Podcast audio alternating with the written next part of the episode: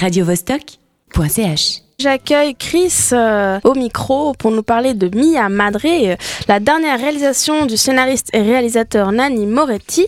Cette année, le film a été sélectionné au Festival de Cannes, mais est reparti bredouille. Chris est allé voir la dernière œuvre de ce metteur en scène italien et nous livre ses impressions à chaud. Alors, je ne sais pas si ça vous est déjà arrivé, chers auditeurs, d'aller voir un film et lorsqu'on vous demande ce que vous en avez pensé, vous levez les épaules et lâchez un laconique eh bien, c'est ce qui s'est passé lorsque je suis sortie de la projection de Mia Madre.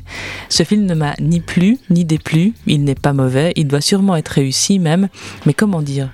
J'ai vu ce film comme anesthésié, d'un réalisme impeccable, d'une mise en scène impeccable, d'un jeu d'acteur impeccable. C'est un film qui tient très très bien la route. Rien à redire.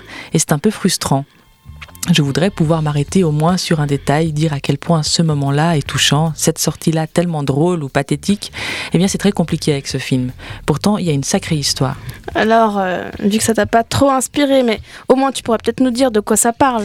Alors, cette histoire, elle parle de Margherita, une réalisatrice engagée de 50 ans qui lutte sur deux fronts. D'un côté, elle doit faire face au déclin de sa vieille mère hospitalisée, et ce n'est pas une chose facile parce que Margherita, c'est une femme volontaire, pas cassante pour un sou, mais on devine qu'elle a dû batailler pour en arriver où elle en est. Dans cette lutte contre la mort qu'elle engage de toutes ses forces, elle a pour soutien son frère Giovanni, incarné par le réalisateur de Mia Madre himself, Nanni Moretti. Cette force, cette résistance de Margherita face à l'inévitable, elle se retrouve aussi dans son travail de réalisatrice engagée. Elle doit gérer à longueur de journée l'altérité de certains membres de son équipe, voire même de son acteur principal.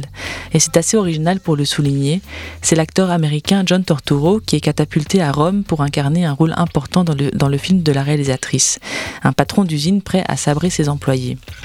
À côté de ces deux histoires, donc familiales et professionnelles, la réalisatrice se sépare de l'homme qui partage sa vie et qui est aussi acteur dans son film. Tout le long du film, on sent à quel point Nanni Moretti c'est Margherita. Et en fait, je trouve qu'on s'en fout. Est-ce qu'il y a quelque chose quand même qui te reste de ce film? Oui, et merci de le souligner.